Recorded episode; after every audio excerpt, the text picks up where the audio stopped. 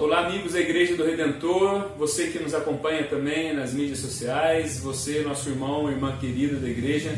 É mais um domingo que nós estamos juntos para celebrar o Senhor, mesmo de forma virtual, e para aprender um pouco mais da Sua palavra. Hoje nós estamos começando uma nova série Ruth. Eu estou muito animado para começar a percorrer esse livro durante todo o mês de maio. Talvez você tenha um pouco de familiaridade com esse livro, talvez você não conheça, ou talvez você conheça de forma bem superficial. E, é interessante notar que no livro de Ruth, você vai ver durante o desenrolar do livro, e eu te convido a ler esse livro durante essa semana, são somente quatro capítulos, nós podemos eh, ver Deus agindo de uma forma diferente. Em toda a Bíblia, na maioria da narrativa bíblica, nós vemos Deus agindo de forma sobrenatural de forma direta e sobrenatural. Aqui no livro de Ruth, não tem orientação por meio de sonhos, a gente não tem visões, não tem mensagens angelicais, não tem vozes vindo dos céus, não tem nenhum profeta dizendo assim diz o Senhor. A gente não vê água saindo da rocha, a gente não vê a tocha ardente em volta do povo, a gente não vê eh, revelações como o mar se abrindo, mas nós podemos ver Deus agindo em cada detalhe, trabalhando através das situações para redimir a história desse povo, desse livro. Nós vemos Deus trabalhando através de situações normais de homens e mulheres, de homens e mulheres comuns, como eu e como você. Nós vemos nesse livro a providência firme e bondosa de Deus, colocando ordem na vida de pessoas, mesmo quando elas tomam caminhos de desobediência, caminhos que são contra a vontade do Senhor. Nós vemos que Deus age por meio de todas as coisas para o bem daqueles que o amam. Amigos, eu passei duas semanas, de duas a três semanas, pensando na, na nova série que nós deveríamos fazer. Nós já fizemos duas séries no, no Novo Testamento e era o meu desejo começar uma série no Antigo Testamento, para fazer uma dieta equilibrada, Novo Antigo Testamento. E, e, eu orei muito, pensei muito, conversei com alguns amigos e eu creio que pela, pela providência de Deus e pela bondade de Deus, Ele nos deu esse livro para a gente estudar. Um livro que fala de dias extremamente difíceis sobre a face da terra. Um livro que fala sobre tomada de decisões em dias extremamente difíceis. Um livro que fala sobre providência, providência de Deus em dias difíceis um livro também que fala, acima de tudo, sobre soberania, sobre um Deus benevolente que vai além daquilo que lhe é pedido e sobre graça de Deus na história da humanidade. Ele mostra como Deus trabalha no microcosmo, na família ali de, de, de, de Ruth, e como ele trabalha muitas vezes na nossa vida, mas como isso faz parte de um plano muito maior de redenção. O livro de Ruth não se resume a Ruth. A Bíblia não se resume aos seus personagens. A gente sabe que eles apontam para Jesus, com um plano muito maior de redenção. Então vamos ao texto. É, hoje nós iremos estudar o capítulo 1. Nós vamos ler algumas partes e outras eu vou explicar porque é um texto longo. E o texto começa dizendo assim: Na época dos juízes houve fome na terra. Nós precisamos nos situar aqui. Juízes foi um período bíblico de aproximadamente 300 anos que está situado após a saída do povo de Deus do Egito, quando Deus livra aquele povo do cativeiro, é, da escravidão, e Deus os guia com mão forte durante o deserto, mesmo o povo reclamando, murmurando, guia para a terra que ele havia prometido para Abraão. Era uma, era uma promessa de Deus que levaria aquela terra que mana leite e mel. Então aqui o povo já estava em Canaã, já estava na terra prometida. E o interessante é que nesse tempo dos juízes, você vai ver se você ler o livro de juízes, sempre vai falar que não havia um, um, rei sobre a terra. Naquele tempo não havia rei sobre a terra, não havia um governo centralizado. Deus governaria sobre o seu povo. E Deus governaria através de uma é, aliança, uma aliança condicionada. E a aliança era o seguinte: Deus havia dado a aliança ao povo. Se vocês me obedecerem, se vocês fizerem as coisas como eu tenho falado, se vocês não forem atrás de outros deuses, se vocês é, for obediente aos mandamentos, eu vou prosperar os seus caminhos e a terra vai ser próspera. Isso para o bem de vocês e isso para que as nações ao redor vejam que eu sou Deus.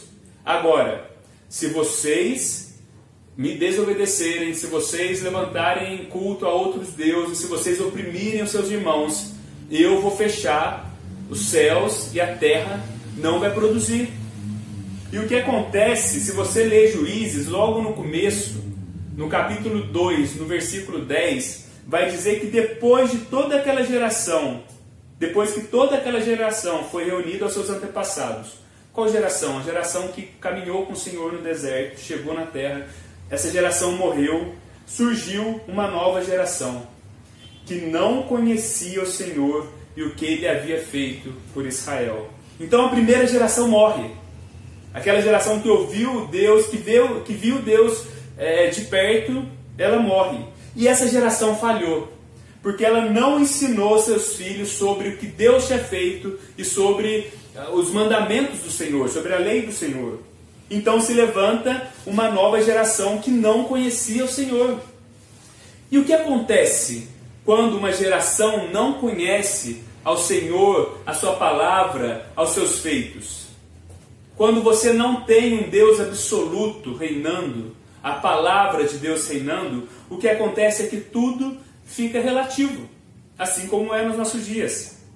E o livro, então, completa dizendo, e isso é uma frase recorrente no livro, se você virar sua página em Ruth, é a última, o último versículo, vai falar assim: Naquela época não havia rei Israel, cada um fazia o que lhe parecia certo. Interessante é que essa passagem se passa mais de 7 mil anos atrás, provavelmente, mas ela é idêntica aos nossos dias. É uma, o povo vivia de forma relativa. O povo vivia de forma relativa. Cada um fazia o que achava certo. Cada um fazia o que sentia que deveria fazer no coração. Faça aquilo que te faça feliz. Eu estava caminhando alguns dias atrás é, e eu encontrei um amigo que tem duas filhas pequenas, um conhecido, a gente estava brincando sobre ter mais filhos e ele me falou o seguinte: o meu medo de ter mais filhos é porque hoje não existe mais uma verdade absoluta. E o que eu posso ensinar para minha filha, eu não sei se vai ser sustentado para frente. E eu falei com ele que a única, né, que a única esperança é de um Deus que é um Deus absoluto. Então, se nós voltarmos, voltando aqui para o livro de Juízes, se você começar a olhar o livro de Juízes, Primeira coisa que você vai perceber é que tem muita série de Netflix que fica para trás é, no, no, no, sentido de quanta barbárie acontece nesse livro. É um livro para maior de 30 anos. E, e o livro pode ser resumido mais ou menos da seguinte forma: o povo faz o que é mal diante de Deus, serve outros deuses, Javé envia uma nação para oprimir aquele povo. O povo clama a Javé. Deus levanta um libertador, que são juízes, Sansão, Débora e outros. O opressor é derrotado, o povo tem descanso. E esse ciclo é o tempo todo no livro. Se eu não me engano, são 11 juízes que são levantados. O tempo todo é esse ciclo. Então, por causa disso, o autor ele nos mostra, isso é uma consequência, que houve fome naquela terra. Nem sempre a gente pode dizer que uma, que uma, uma situação difícil, situações de extremas de dificuldade, são consequências do pecado do homem. Mas a gente precisa entender que nesse contexto, a fome chegou a este local, a fome que chegou a esse local era consequência direta do pecado, da idolatria do povo. Então o texto continua dizendo, versículo 2, acho que ainda no versículo, do versículo 1 para o versículo 2: Um homem de Belém de Judá, com a mulher e os dois filhos, foi viver por algum tempo nas terras de Moabe.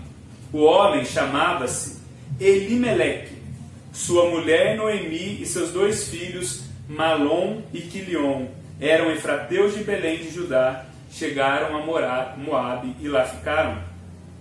O interessante é que o texto começa dizendo que faltou pão em Belém. Belém significa a casa do pão. E perceba, você vai perceber que o autor do livro, que provavelmente é Samuel, é, ele usa de várias ironias para narrar esse livro, de várias ironias. Faltou pão na casa do pão, é o que ele está dizendo. Então um homem chamado Elimeleque pega a sua família e decide se mudar para Moab. Perceba que a decisão dele, o texto fala que é por um tempo, ele não queria ir definitivamente. Ao primeiro olhar, pode parecer louvável ou até justo, justificável essa decisão dele. Ele quis proteger a família dele e ele quis sair é, para procurar alimento, para procurar pão. E talvez eu e você faríamos a mesma coisa. Mas ele parece descuidar de algumas coisas. Existe aí muitas coisas por trás dessa decisão desse homem. A primeira é que quando é, você estuda é, o, o, tempo que aconteceu esse, esse, esse livro de Ruth, nos é mostrado que a fome nesse tempo não foi uma fome severa. Existem outras situações na Bíblia quando é, Jacó vai até o Egito com seus filhos para buscar alimento, que a fome veio severa sobre a face da terra. O que parecia não ser a situação aqui, não era uma fome severa sobre a face da terra. E esse homem não era tão pobre assim. Você vai ver para frente que fala que ele saiu com as mãos cheias dessa terra. E ele tinha propriedades, e eles tinham outros meios para se socorrer no tempo de dificuldade. O sistema que Deus tinha feito para Israel era um sistema fantástico. Que você podia pedir socorro para outros irmãos, que alguém poderia te ajudar. Mas a, a decisão desse homem, o primeiro ponto, foi, foi sair. Segundo, a fome nesse contexto, isso é muito importante, era disciplina e correção de Deus ao povo da aliança. Mas esse homem, Elimeleque, prefere não receber essa repreensão. Ele prefere não se arrepender. Ele prefere não mudar os seus caminhos. Ele prefere dar um jeitinho nas coisas. E é o que a gente faz muitas vezes. Ele pensa saber melhor do que Deus o que é melhor para ele e para sua família. Elimeleque, mais uma ironia, significa Deus é o meu rei. No entanto, ele age como alguém que não confia na proteção e na provisão de Deus. Ele age como alguém que não crê em Deus. Ele meleque, ele é um crente na teoria, no nome, mas ele é um ateu na prática. E não é assim que muitas vezes nós fazemos?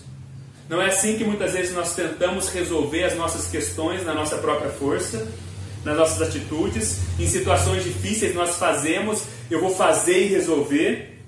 Gente, situações extremas revelam onde de fato habita a nossa confiança. Situações extremas revelam se nós realmente confiamos na provisão do Senhor. Situações extremas revelam onde está o nosso tesouro, onde está o nosso coração, o nosso coração situações extremas revelam muitas coisas da nossa vida. Revelam se nós confiamos na providência de Deus ou revela se nós confiamos na providência divina. Situações extremas. Elimeleque, e aqui está mais uma ironia, significa Deus é meu rei. No entanto, esse homem age como alguém que não confia na provisão e na proteção de Deus. Elimeleque é um crente na teoria, tem nome de crente, mas ele é um ateu na prática. E não é assim que muitas vezes nós fazemos? Muitas vezes nós nos dizemos cristãos, mas quando as situações extremas chegam na nossa vida, o que nós fazemos é tentarmos fazer as coisas, conseguir as coisas do nosso jeito. Situações extremas revelam se nós confiamos no Senhor ou não. Situações extremas revelam os ídolos do nosso coração. Situações extremas revelam onde estão os nossos tesouros e as nossas prioridades. Situações extremas revelam se nós vamos esperar e confiar no Senhor ou se nós vamos dar o nosso jeitinho e conseguir uma providência para nós. Se nós esperamos na providência de Deus ou se nós confiamos nas nossas habilidades, no nosso braço. Então, talvez você possa estar se perguntando. Então, você quer dizer, Mateus, que eu não devo tomar decisões, que eu devo ficar aqui inerte em tempos difíceis como nós vamos viver, estamos vivendo? E eu sei que essa é uma decisão, esse é um solo um pouco difícil de se pisar, né, entre os cristãos, é uma área um pouco confusa. Geralmente, quando se fala de decisão em cristão, nós temos duas vertentes, normalmente. O primeiro é aqueles que acham que Deus não, não fala nada, que, que Deus não intervém e que cabe a nós tomarmos a direção. E o segundo é aqueles que pensam que existe uma vontade secreta de Deus e uma vontade que precisa ser revelada, que nós precisamos de alguma forma descobrir. A primeira, as pessoas que acham que devem simplesmente fazer as coisas, o que nós vemos é que muitas vezes elas colocam os pés pelas mãos, elas se atrapalham todas. E o segundo é que muitas vezes nós vemos pessoas paralisadas, cheias de medo, cristãos que não tomam decisão, decisões em relação ao casamento, cristãos que não tomam decisão em relação à vida financeira, cristãos que não servem na igreja porque eles estão esperando um agir sobrenatural de Deus, eles estão esperando resposta, eles estão esperando um arrepio, eles estão esperando alguém que chegue para ele e fale alguma coisa. É preciso se pensar biblicamente sobre esse processo. E eu sei, como eu falei, que isso aqui daria uma série de pregação, ou pelo menos uma pregação. Eu não vou resolver eu nem vou esclarecer muitas coisas para você, mas eu gostaria de te deixar três conselhos quando você precisar tomar decisões, especialmente, como eu estou falando, decisões, tomadas de decisões em dias difíceis. O primeiro, o primeiro conselho é que nós temos que começar a analisar as nossas decisões à luz da Bíblia. Muitas decisões seriam resolvidas facilmente se nós tivéssemos uma boa compreensão bíblica e um bom entendimento da Bíblia. Da Bíblia. Se nós conhecêssemos a vontade do Senhor revelada na palavra, muitas decisões nós já olharia falando, não, isso aqui está em desacordo com a palavra de Deus. Mesmo que pareça atrativo, isso não, não vai glorificar Deus, isso não vai abençoar outras pessoas. Isso é um bom ponto. A decisão que você vai tomar vai glorificar Deus, vai abençoar outras pessoas. O problema também é que muitas vezes nós até conhecemos a vontade de Deus, mas quando nosso coração é tão obstinado que quando nós queremos tomar certas decisões, nós distorcemos a, a, a verdade, nós damos um jeito de, de fazer aquilo acontecer. Mas o primeiro conselho, conheça a palavra de Deus profundamente, conheça o plano redentivo de Deus. Segundo, se mesmo assim, você conhecendo a palavra, aquilo ainda não está não tá muito claro, não está muito fácil. Tome conselhos com pessoas mais experientes. Tome conselho com seus líderes, com homens piedosos, tementes a Deus. Em Provérbios nos é dito que na multidão de conselhos não falta sabedoria. E a Bíblia fala também para a gente não ser, não ser sábio aos nossos próprios olhos. Então tome conselhos. E o terceiro, Perceba se essas decisões vão te tornar mais parecidos com Jesus, vão te fazer mais santos, porque o objetivo maior de Deus para sua vida é te fazer mais parecido com Cristo. Mas parece que esse homem não faz nada disso. Parece que ele não não checa na lei de Deus, parece que ele não procura os anciãos ali de Israel, aqueles homens mais experientes, e parece que ele não se preocupa se aquilo vai fazer ele mais parecido com o Senhor ou não. Ele simplesmente foi. E para onde ele foi? Ele foi para Moabe. Ele sai da terra prometida, do meio do povo de Deus, do meio do povo da aliança e vai para Moabe. Ele vai para um lugar que era extremamente perverso. E a gente precisa entender o seguinte: adorar a Deus naquele tempo estava ligado toda a questão da adoração estava ligado ao povo de Deus. E Moab era uma nação pagã. Moab prestava culto a Moloque, um deus que pedia sacrifícios das crianças, dos filhos. Moabe era uma pedra no sapato de Israel. Se você olhar a sua Bíblia, você vai ver como Moabe foi uma pedra de sapato eh, na, na história de Israel, como Moabe surgiu.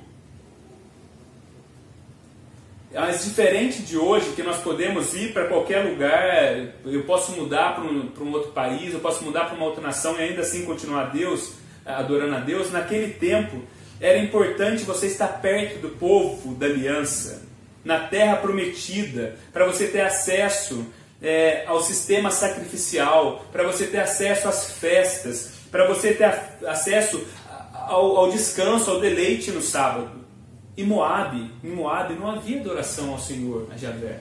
Em Moab havia adoração a outros deuses. Mas Elimeleque está tomando decisões pautadas somente sobre o que é visível, sobre o aqui e sobre o agora. E preste atenção, Nenhuma dificuldade física é mais importante do que o destino eterno da sua vida, da sua família. Vou falar mais uma vez. Nenhuma dificuldade física que nós experimentamos nessa terra é mais importante do que o destino eterno da sua vida e da sua família.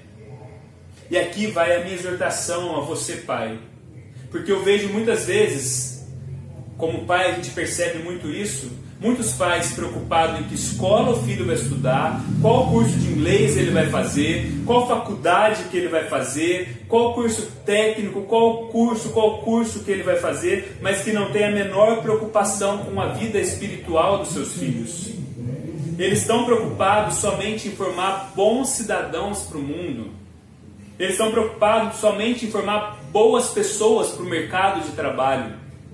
Eu não estou falando que isso seja ruim, nós devemos preparar os nossos filhos para a vida, mas esse não é o chamado maior de Deus para nós, pais, na Bíblia. Nós somos chamados a nutrir espiritualmente a nossa família. Pai, homem, você é chamado a nutrir o coração da sua esposa, dos seus filhos com a palavra. Muitas vezes nós achamos que simplesmente chegar e colocar o prato de comida ou colocar o dinheiro dentro de casa é suficiente. Errado. Nosso principal chamado é para nutrir espiritualmente a nossa família. E muitas vezes a nossa única preocupação é nutrir fisicamente. Formar bons filhos para o mundo, eu creio que muito ímpio pode fazer melhor do que a gente. Formar boas pessoas para o mercado de trabalho, eu creio que tem muitas pessoas que não temem a Deus que pode fazer isso. Eu cansei de ver pais cristãos, desde quando eu era mais novo, que era claro que a única preocupação da sua vida era colocar o filho numa boa escola, era fazer com que o filho aprendesse uma outra língua, era que ele fosse uma boa pessoa, e quando esse filho cresce, se forma, consegue um, um bom trabalho, esse filho abandona o Senhor. Porque aquilo nunca foi prioridade, porque ele nunca entendeu a palavra do Senhor. Agora, se nós formamos discípulos que amam Jesus, todo o resto vai ser consequência. Se o seu filho for um discípulo de Jesus, ele vai ser todas as outras coisas. Os nossos filhos precisam ser como flechas na mão de Deus. Então, se você não ensinar os seus filhos, a sua esposa sobre Cristo, eles serão como aquela segunda geração de juízes Aquela geração que não conhecia o que Deus tinha feito e não conhecia a palavra de Deus. E eles vão viver cada um fazendo o que acha certo. Eles vão viver fazendo cada um segundo o que vem no seu coração. O que é muito forte dos nossos dias, né? E o texto então continua nos dizendo que morreu Elimeleque, marido de Noemi, e ela ficou sozinha com seus dois filhos que consequência, né? Que coisa triste. Elimelec morre e você tem que entender. Uma mulher naquele tempo, ela era totalmente dependente do seu marido. A mulher naquele tempo não trabalhava. E Noemi estava aqui numa terra sozinha, sem seu marido, estava com os dois filhos, provavelmente novos, mas ela estava numa terra estrangeira. Se ela tivesse Israel, haveria todo um sistema de proteção, ela estaria no sistema que Deus envolveu seu povo para protegê-la. Mas aqui ela não tem ninguém para ajudá-la, ela não tem nenhum parente próximo, o que ela tem é a esperança que seus filhos cresçam e possa sustentá-la.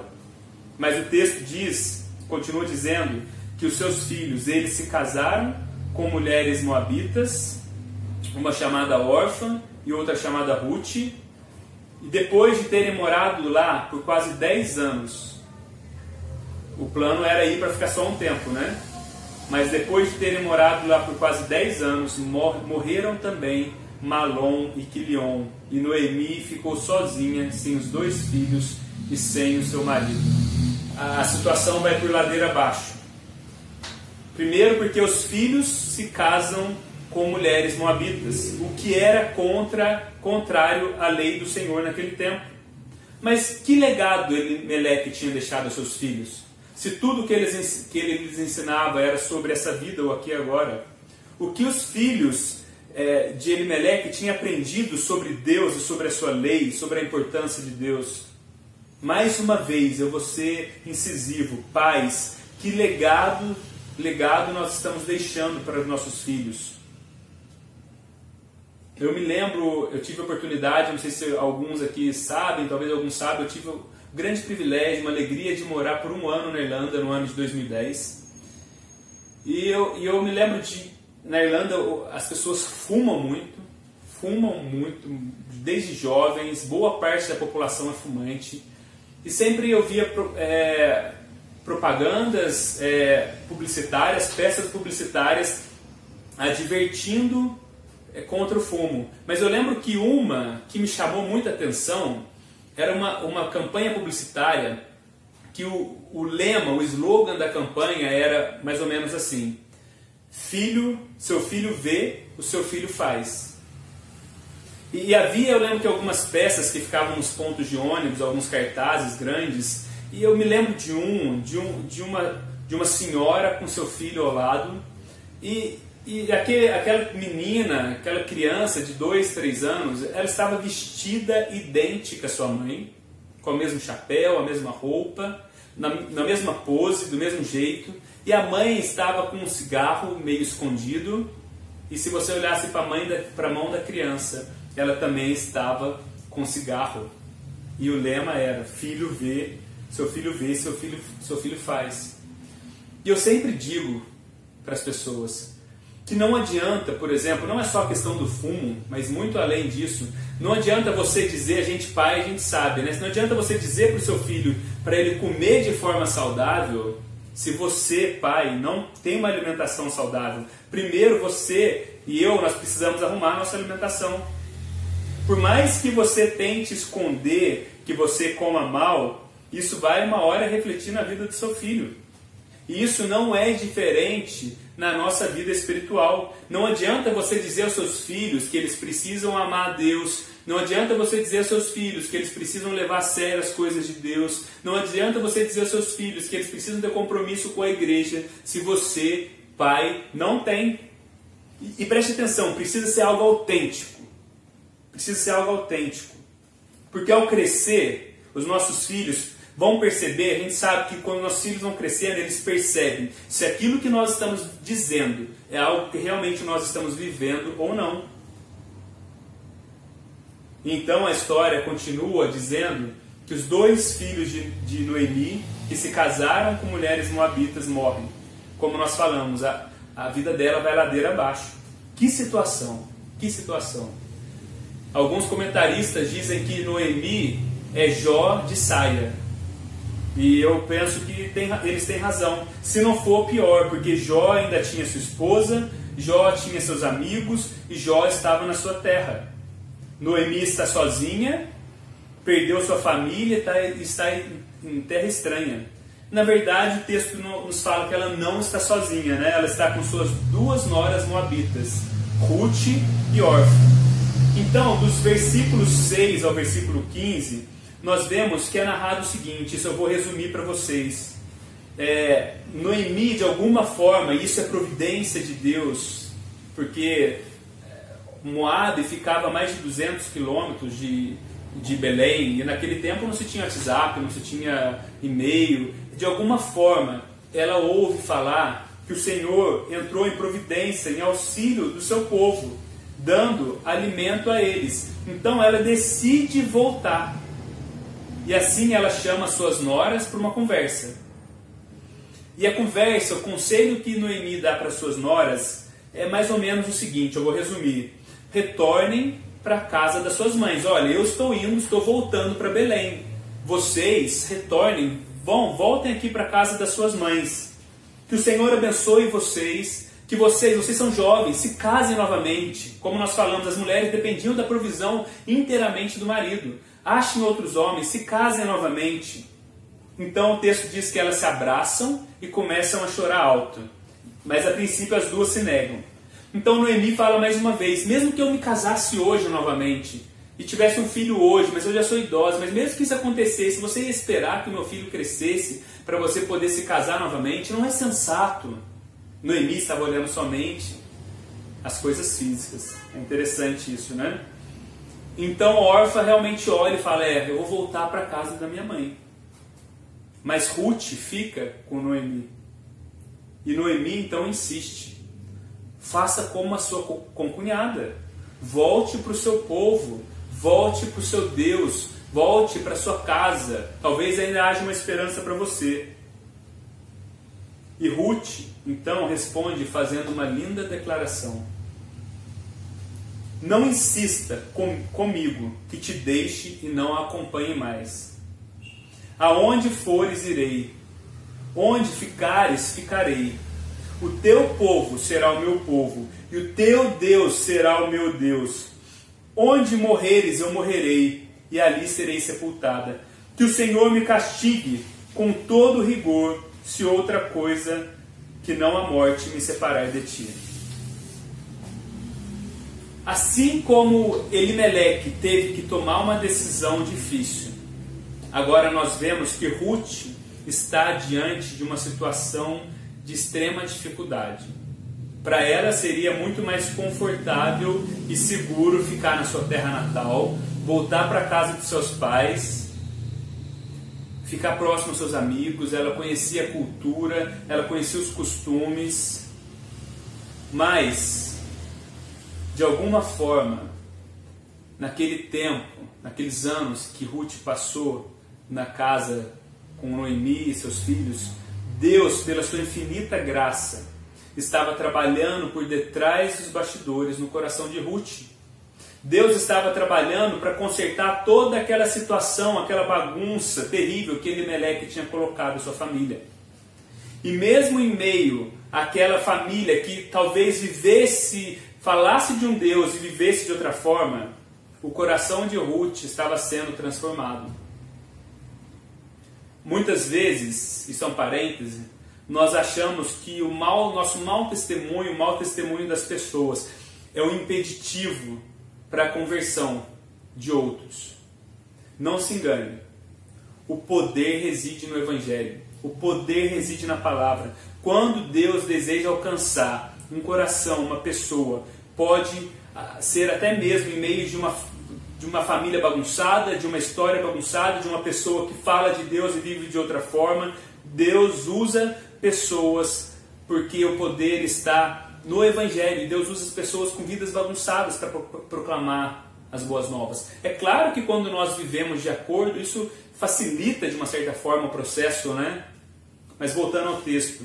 Então Ruth, e aqui há uma ironia, uma moabita, uma pagã, ao contrário de Elimeleque, um judeu raiz ali, ela toma decisão não em vista das coisas materiais ou do que lhe é confortável. Ela toma uma decisão em vista das coisas espirituais acima das coisas físicas. E interessante é que essas decisões, quando você toma em primeiro lugar a decisão pensando nas coisas espirituais, elas sempre nos levam a abraçar abençoar outras pessoas. A gente vê que com, o quão Ruth foi bênção para a vida de Noemi ao escolher as coisas espirituais em detrimento das coisas físicas. E o primeiro capítulo então termina mostrando, a gente já está chegando no final, a volta de Noemi para Belém. E quando ela volta, quando ela começa a entrar em Belém, a cidade, o texto fala que a cidade fica alvoroçada as mulheres começam a se perguntar, perguntar umas às outras: Se fosse hoje, seria o grupo de WhatsApp das mulheres, né? Mas elas começam a se perguntar: aquela que está chegando aqui é Noemi? Meu Deus! Né? A gente pode imaginar como ela envelheceu. E é engraçado, quando a gente encontra outras pessoas depois de 10 anos, a gente fala: nossa, como Fulano envelheceu. E certamente que os nossos amigos falam: nossa, como Ciclano envelheceu também. Mas voltando ao texto, é, como ela envelheceu, como ela está mais magra, como ela está mais gorda, como ela está cheia de ruga, né? Como bom, elas começam a fazer os comentários sobre Noemi. Noemi de alguma forma ouve aquele burburinho e ela fala assim: "Não me chamem Noemi. Melhor que me chamem de Mara, pois o Todo-Poderoso tornou minha vida amarga. De mãos cheias eu parti, mas de, mão vazia, de mãos vazias o Senhor me trouxe de volta. Foi assim que Noemi voltou das terras de Moabe com sua nora Ruth, a Moabita. Eles chegaram a Belém no início da colheita da cevada. Noemi, então fala para não chamá-la mais de Noemi. E Noemi significa agradável. Ela fala, mudem meu nome. Meu nome agora vai ser Mara. Eu, de agradável eu vou ser amarga eu me tornei amarga.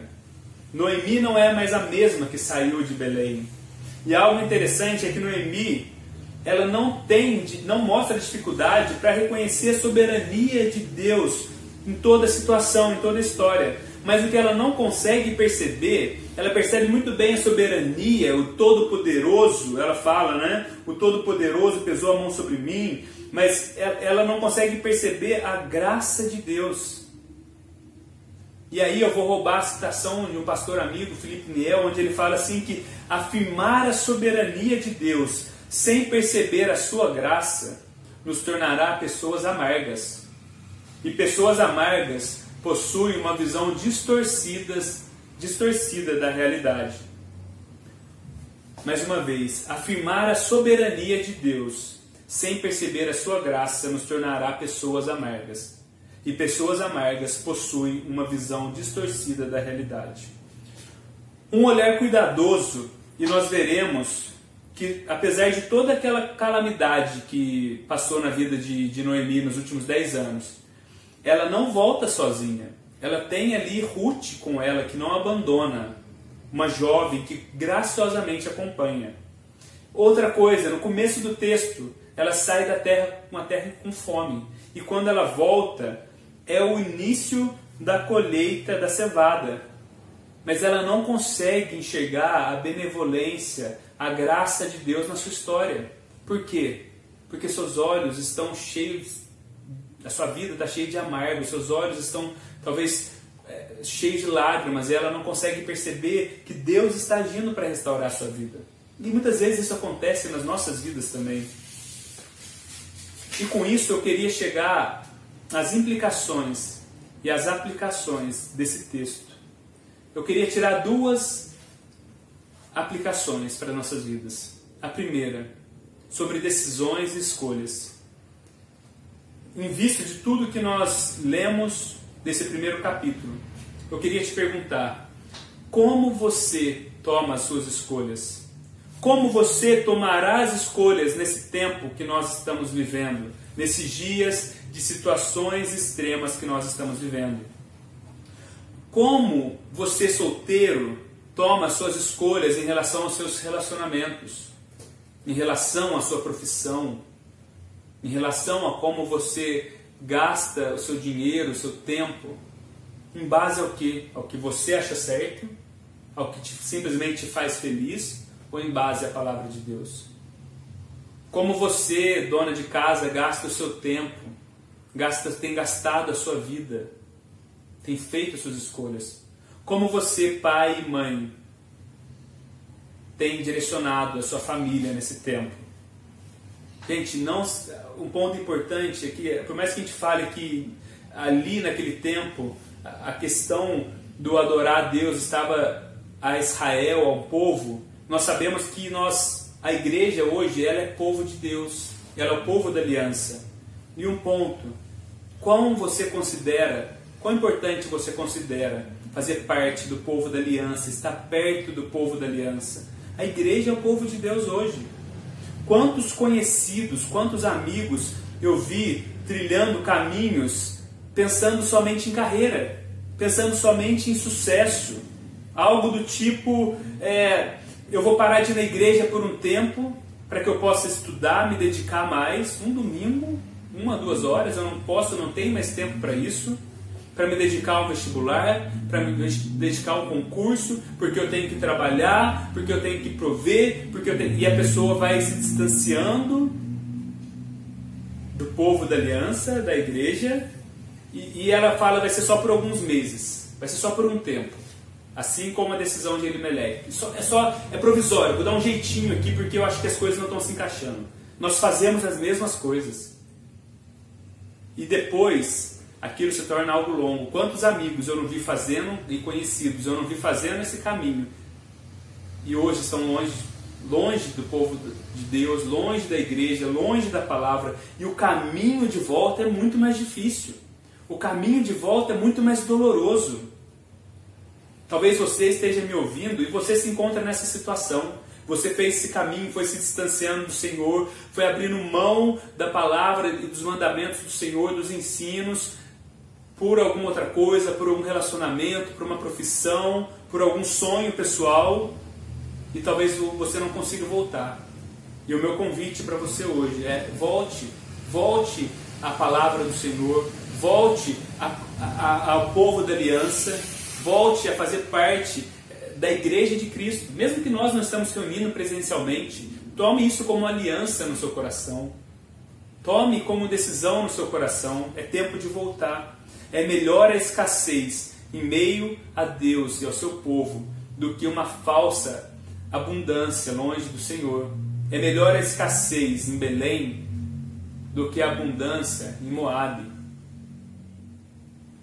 E eu repito, nenhuma dificuldade física é mais importante do que o destino eterno da sua vida e da vida a qual Deus te chamou para cuidar. Oriente as suas escolhas nas palavras, com os bons conselhos e vendo se aquilo vai te fazer mais parecido com Jesus ou não. Essa é a nossa primeira aplicação. E a segunda, perceba a soberania de Deus, mas não deixe de perceber a graça. Talvez você olhe para sua história e consiga ver toda a soberania de Deus na sua história que Ele está controlando, que Ele está cuidando, mas você não consegue perceber o quão gracioso Deus tem sido na sua vida. E isso talvez tenha feito de você é, alguém amargo, alguém cínico em relação a Deus e em relação à vida. Meu irmão ou minha irmã, eu te convido a, a enxergar que Deus está trabalhando graciosamente na sua, na sua vida. Talvez você fale, eu não consigo, eu já tentei. Ore para que Deus tire as escamas dos seus olhos e para que ele mostre o quão gracioso ele tem trabalhado, mesmo que muitas vezes não de formas miraculosas, mas como na história de Ruth, trabalhando por trás dos bastidores, porque isso também é milagre, a forma como Deus comanda todas as coisas, como ele tem sido gracioso na sua vida. E ele faz isso por amor a mim e a você.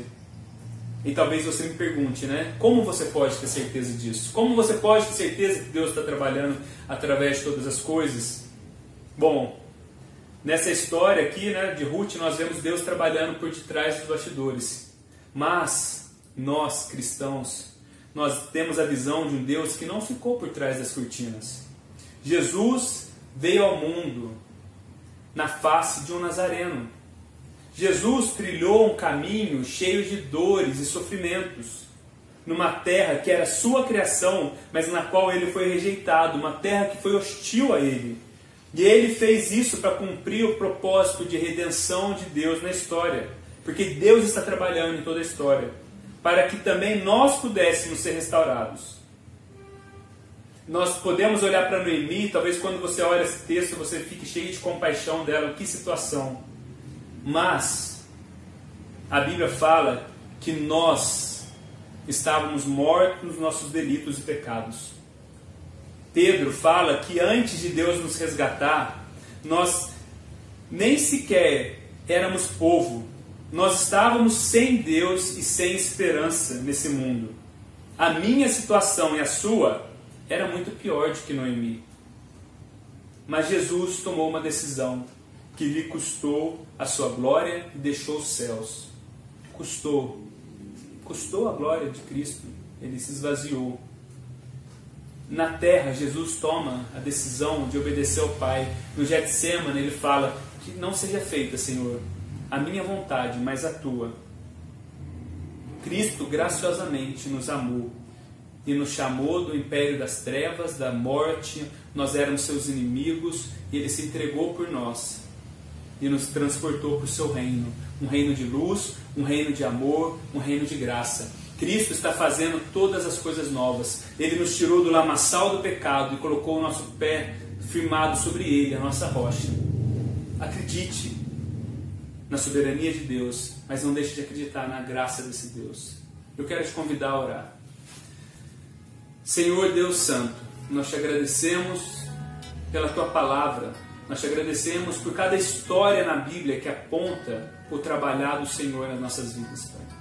Que aponta que o Senhor está fazendo todas as coisas novas. Nós te agradecemos, Deus, por essa história que nós pudemos compreender hoje e entender, Pai, que é, o Senhor tem trabalhado na história redentiva do teu povo. Eu peço, Deus, por aqueles irmãos que nesses dias de situação extremas difíceis, de extrema dificuldade, vão tomar, fazer escolhas. Eu peço que o Senhor os norteie. Eu peço por aquele irmão, por aquela irmã que está prestes a tomar uma decisão, que o Senhor possa, é, o Senhor possa de alguma forma iluminar a mente deles, que eles possam tomar baseados na tua palavra, que eles possam tomar bons conselhos, que eles possam fazer decisões baseado não somente naquilo que é visível e passageiro, mas naquilo que é eterno. Eu peço assim, Deus, por eles. Eu peço por aqueles que deixaram seus caminhos, que talvez deixaram, assim como Elimeleque deixou é, Belém foi para Moab. Aqueles que decidiram trilhar os seus próprios caminhos e não conseguem voltar ao Senhor. Que o Senhor, com braço forte, os conduza de volta. E eu oro para que graciosamente o Senhor nos mostre como o Senhor tem trabalhado na nossa história, aqueles irmãos e irmãs que têm dificuldade em perceber a tua graça nas suas histórias, que muitas vezes têm se tornado amargos e cínicos em relação ao Senhor. Que o Senhor possa encher os olhos deles de alegria, a boca deles de cântico e louvores ao Senhor. Nós te agradecemos pela tua bondade, por Cristo que veio e habitou entre nós, a nossa esperança, e que hoje habita nos céus, intercedendo por nós. Nós acreditamos que o Senhor está restaurando e refazendo todas as coisas. É no nome de Cristo, do nosso Senhor, que oramos. Amém.